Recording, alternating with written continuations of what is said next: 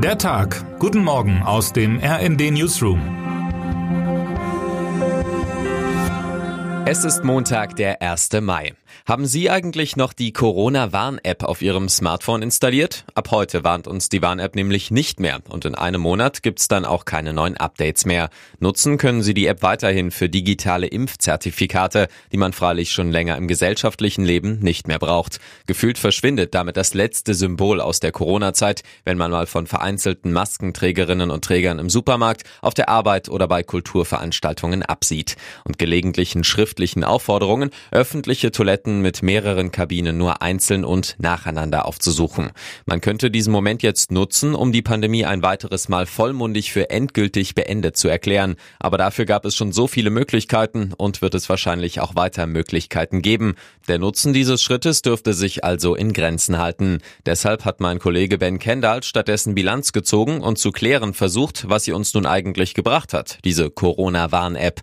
Die gute Nachricht ist, es gibt zahlreiche Studien zu Kontaktverfolgung Verfolgungs-Apps. Schließlich wurden diese in der Corona-Zeit nicht nur in Deutschland genutzt. Die schlechte, eine Bewertung ist nicht immer ganz einfach. Schließlich waren die Apps überall nur eine von logischerweise mehreren Maßnahmen zur Pandemiebekämpfung im Allgemeinen und Kontaktverfolgung im Besonderen. Und ihr Nutzen war stark davon abhängig, wie viele Menschen die App installierten. In Deutschland wurden die politisch anvisierten 60 Prozent der Bevölkerung nie erreicht. Und nicht zuletzt davon, wie die auf diesem Wege gewarnten im Anschluss mit ihrem Warn-App-Push umgingen. Nach einer Warnung, einen Corona-Test zu machen, das beruhte ja in Deutschland bis zum Ende auf Freiwilligkeit. Und so kommen die Studien auch zu höchst unterschiedlichen Ergebnissen, was die Zahl tatsächlich verhinderter Infektionen durch Warn-Apps angeht. Trotzdem glaubt etwa der Epidemiologe Hajo Zeb, dass die Apps bei der Pandemiebekämpfung eine wichtige Rolle gespielt hätten, vor allem weil sie die Bedeutung der Kontaktverfolgung und der Weitergabe von Infektionsinformationen sehr befördert hätten.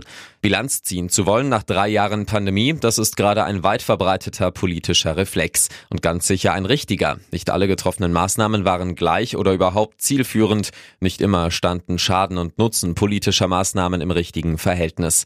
Aber das Beispiel der Corona-Warn-App zeigt sehr gut, warum das so schwierig ist. Und dabei haben wir noch nicht einmal mitgedacht, wie unterschiedlich sich der Nutzen einzelner Maßnahmen im Moment der Pandemie und aus der Bequemlichkeit historischer Rückschau darstellen. Als Gesellschaft sollten wir also die Forschungen in diesem Bereich unbedingt weiter vorantreiben, aber immer mit dem Primärziel, im Falle der nächsten Pandemie die Wirksamkeit einzelner Maßnahmen besser einschätzen zu können und weniger mit dem Ziel politischer Schuldzuweisung und Stimmungsmache. Termine des Tages. Tag der Arbeit. Bundesweit rufen Gewerkschaften an diesem Montag zu ihren traditionellen Mai-Kundgebungen auf. Vielerorts sind Demonstrationen geplant. Bei der Hauptkundgebung in Köln spricht ab 13.30 Uhr die DGB-Vorsitzende Jasmin Fahimi. Bundeskanzler Scholz wird um 11.55 Uhr am Deutschen Eck in Koblenz erwartet. Befürchtet werden auch Ausschreitungen bei Demonstrationen linker Gruppen. Besonders in den Großstädten Berlin, Hamburg und Leipzig ist die Polizeipräsenz daher groß. Kampf ums Finale. Ab 18.45 Uhr kämpfen die Frauen vom VfL Wolfsburg in London um den Einzug ins Champions League Finale.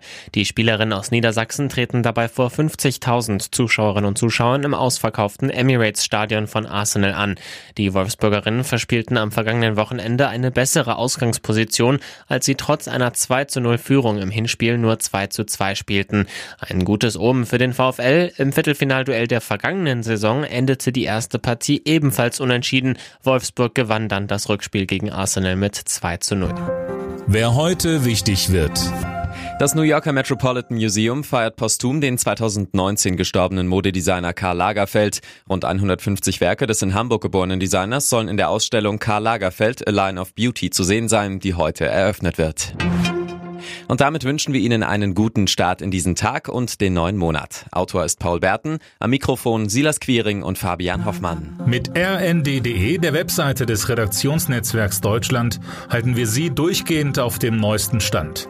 Alle Artikel aus diesem Newsletter finden Sie immer auf rnd.de slash der Tag.